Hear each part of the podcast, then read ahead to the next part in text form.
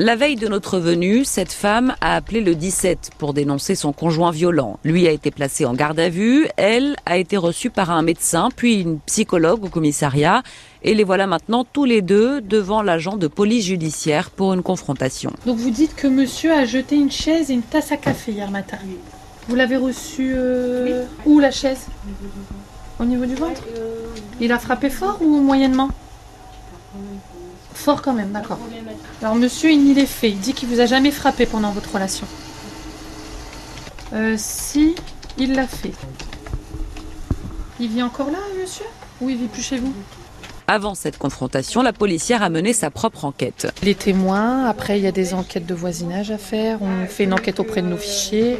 Mon enquête est finie, donc je vais faire un compte rendu auprès du parquet et là il va donner une décision. Cette décision dépend évidemment de la gravité des faits, rappel à la loi, stage de sensibilisation, convocation devant un juge et dans 30 à 40% des cas, des mesures d'éloignement du conjoint violent, c'est-à-dire une interdiction d'approcher la victime pour une durée d'environ 15 jours, une mesure que le chef du service peut suggérer au magistrat décideur. Même si on n'a pas des éléments de preuve, si on a un ressenti, on peut ne présager de rien et donc il vaut mieux être euh, prudent et faire en sorte que les victimes soient au maximum protégées effectivement. En cas de danger imminent, la victime peut aussi bénéficier d'un téléphone grave danger qui lui permet de prévenir la police immédiatement. Voilà donc pour les cas les plus évidents, mais régulièrement, les agents sont confrontés à des situations plus ambiguës et donc plus compliquées à évaluer. De cas où les victimes viennent pour déposer plainte dans le cadre de procédures de divorce ou simplement pour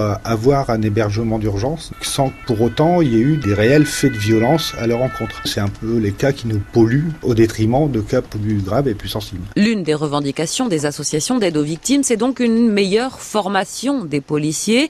Mais ça n'est pas la solution, estime le chef de groupe. Je ne pense pas qu'il soit possible de faire un canevas précis avec tous les points possibles dans le domaine de violence conjugale. La parole des victimes, c'est un peu délié. Et de fait, euh, le nombre de dossiers a explosé. Et donc, euh, est-ce que à, l'avenir, il ne faudra pas dédier des groupes pour éviter justement les erreurs éventuelles et les drames qui arrivent malheureusement parfois. Pas moins de 250 dossiers sont en cours de traitement par les hommes et femmes du groupe d'appui judiciaire.